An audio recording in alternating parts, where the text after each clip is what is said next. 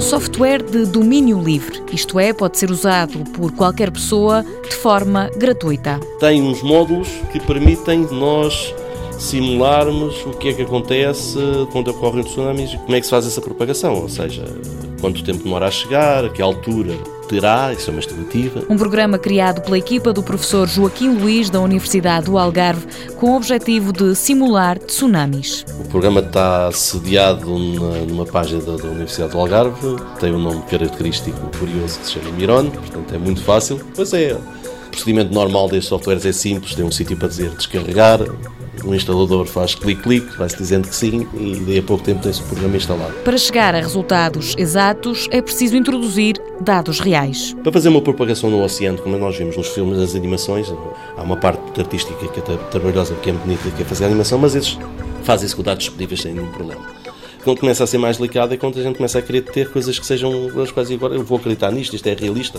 É aí que preciso ter descrições da realidade, da Terra, debaixo d'água e fora, com uma resolução muito grande. O programa vai pedindo os dados até chegar a uma simulação de um tsunami. São exatamente os mesmos dados que uma pessoa quando abrir, por exemplo, o Google Earth, se reparar a parte toda que é azul, que está debaixo d'água, são dados de batimetria, são esse tipo de dados, os mesmos, não é preciso mais nada. O investigador Joaquim Luís sublinha, para obter resultados válidos, os números introduzidos têm de ser reais.